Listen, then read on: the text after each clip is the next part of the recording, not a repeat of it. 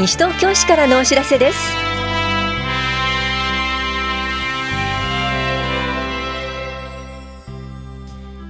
今日は EL タックス電子申告電子申請。西東京市生きる支援推進計画のパブリックコメント募集などについてお知らせします。インタビュールームお話は西東京市ゴミ減量推進課の岩崎邦弘さん。テーマは年末年始のゴミ出しは計画的にです。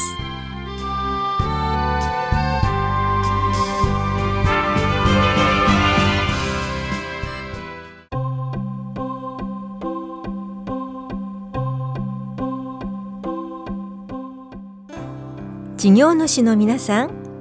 EL タックス電子申告電子申請が便利です。EL タックスは地方税の申告や届け出などの手続きをインターネットを利用して電子的に行うシステムです。対象となる税目と内容は個人住民税の給与支払い報告書特別徴収義務者の所在地名称等変更届出書給与所得者移動届出書など。法人市民税の申告書設立設置届出書移動届出書。固定資産税の償却資産申告書です。EL タックス利用開始の手続きや操作方法などは EL タックスホームページをご覧ください。お問い合わせ先は法人の電子証明書取得方法と EL タックスは EL タックスヘルプデスク0570-081459 0570-081459個人の市都民税特別徴収と法人の市民税は棚視聴者市民税課。固定資産税の償却資産は棚視聴者市民税課までです。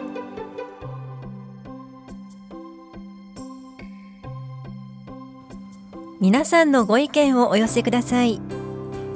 西東京市生きる支援推進計画のパブリックコメントのお知らせです。市の重要な政策を策定する際に原案を公表して広く市民の皆さんから意見を求めいただいた意見を考慮しながら政策を決定します。自殺対策基本法の改正に基づき誰も自殺に追い込まれることのない社会の実現を目指すために策定する計画です。閲覧は両庁舎1階の情報公開コーナーと市のホームページで行っています。意見が提出できるのは市内在住在勤在学者と市内に事務所または事業所がある法人団体です。令和2年1月6日までに市役所法や保健福祉総合センター健康課まで持参化郵送ファックス市のホームページからまたはメールで提出してください。なお匿名意見は受け付けませんので意見提出の際は住所氏名を必ずご記入ください。また意見には個別に回答しません。検討結果の公表は3月の予定です。詳しくは健康課までお問い合わせください。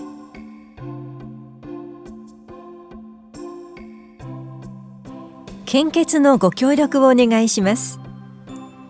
12月19日木曜日。午前10時から11時半までと午後1時から4時まで。本屋庁舎正面玄関前で行います。対象は16歳から64歳までですが60歳から64歳の間に献血のご協力実績がある方は69歳まで献血できます。法や保健福祉総合センター健康課からのお知らせでした。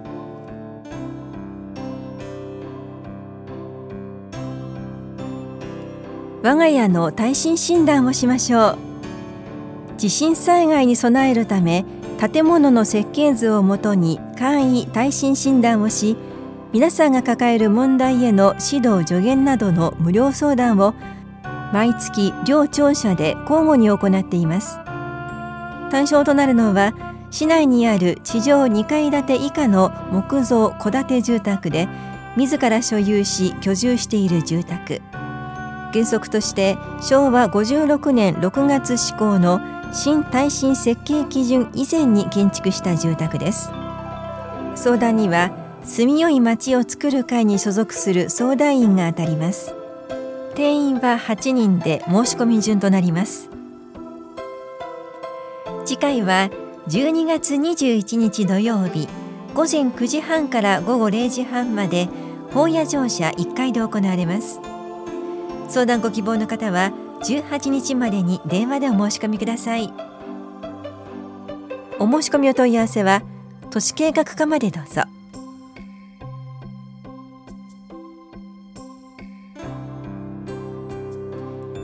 運営業者の募集選定のお知らせです。西東京市生活介護事業所クローバー運営事業者および法や福祉作業所運営事業者の募集選定をします。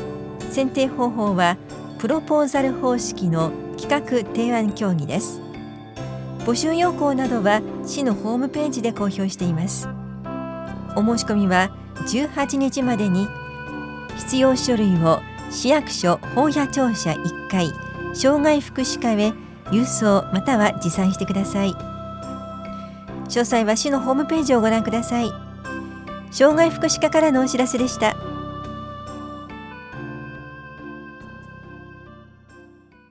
インタビュールームお話は西東京市ごみ減量推進課岩崎邦弘さんテーマは年末年始のゴミ出しは計画的に。担当は近藤直子です。年末年始がすぐそこまで迫ってまいりました。以前も年末年始のゴミ出しについて伺っていますが、もう一度、年末年始のゴミ出しスケジュールについて教えてください。はい、えー、通常収集につきましては、えー、ゴミ、えー、資源物収集カレンダーの方をまたは、えー、ゴミ分別アプリの方を、え、ご利用いただければというふうに思います。また、あの、死尿の収集につきましては、えー、12月26日木曜日まで、えー、フレー収集につきましては、12月27日金曜日までとなりますので、え、ご協力の方よろしくお願いいたします。さて今お話にあったゴミ分別アプリ、使っているという方も多くいらっしゃると思いますが、改めてご紹介お願いします。はい、ゴミ分別アプリにつきましては、えー、アラート機能や、えー、その日の、えー、ゴミが何ゴミかっていうのを、え、教えていただける、え、アプリになっておりますので、えー、ぜひ市民の皆さん、え、スマートフォンをお持ちの皆さんについてはご利用いただきたいというふうに考えております。さて、資源物の個別収集が始まって2ヶ月が経ちました。改めて市民の皆さんへ資源物個別収集について注意点がありましたら教えてください。はい、えー、瓶、缶、ペットボトル、金属類につきましては、えー、基本的には袋に入れずに、えー、ご自宅で用意していただいた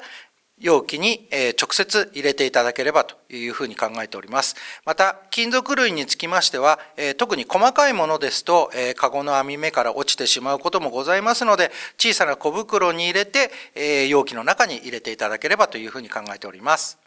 なおですね、資源物個別収集開始後、えー、金属製のカゴや金属回収時に回収してしまうことがございますので、金属製のカゴ、また重しに使っているもの、収集してはいけないものについては、えー、収集負荷などの張り紙を添付していただくようご協力の方よろしくお願いいたします。また、特に、えー、缶ペットボトルにつきましては、市内スーパーマーケットや、えー、大型店舗の店頭開始をぜひご利用いただければと思っております。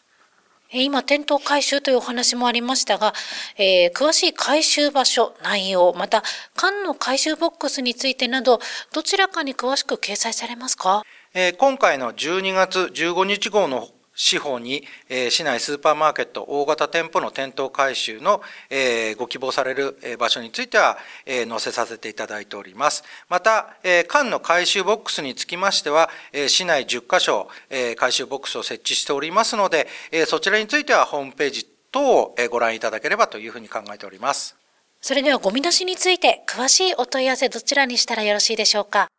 はい、えー、西東京市ゴミ減量推進課、えー、電話番号が、えー、042-438-4043までお問い合わせください。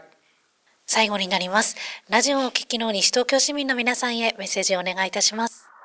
はい。年末年始、特に、えー、ゴミが多く出ますので、えー、一度に出すのではなく、えー、数回に、え分けて排出していただきますよう、え市民の皆さんのご協力をお願いいたします。ありがとうございます。インタビュールーム。テーマは、年末年始のゴミ出しは計画的に。お話は、西東京市ゴミ減量推進課、岩崎邦弘さんでした。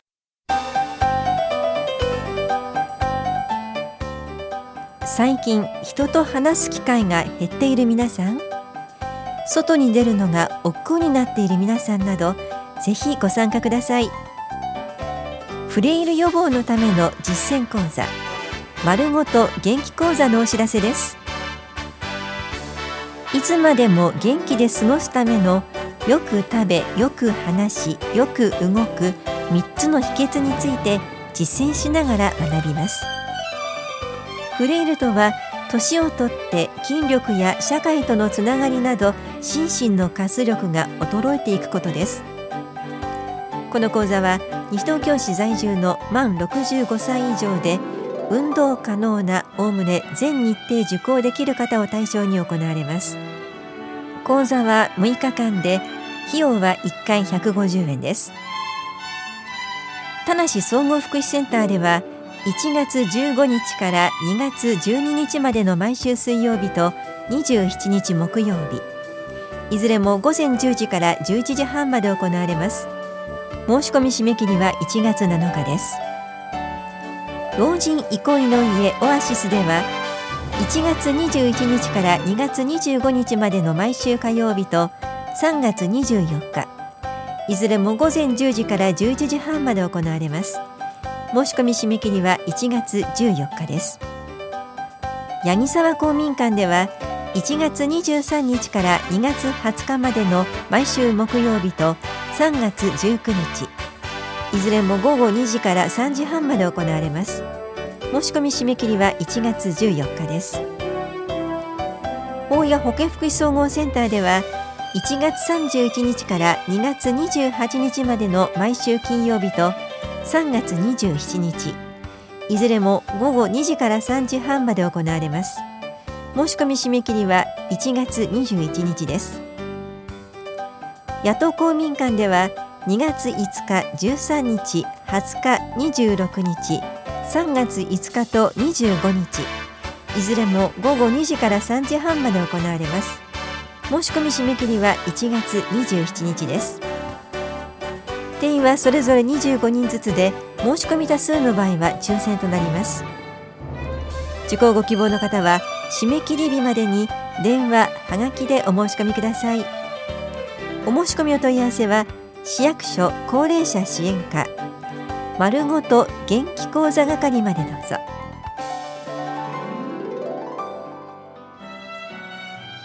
この番組では皆さんからのご意見をお待ちしています。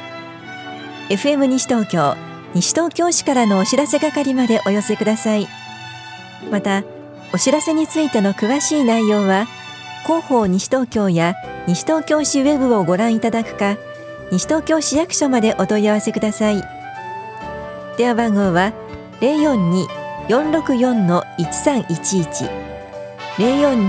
042-464-1311番です。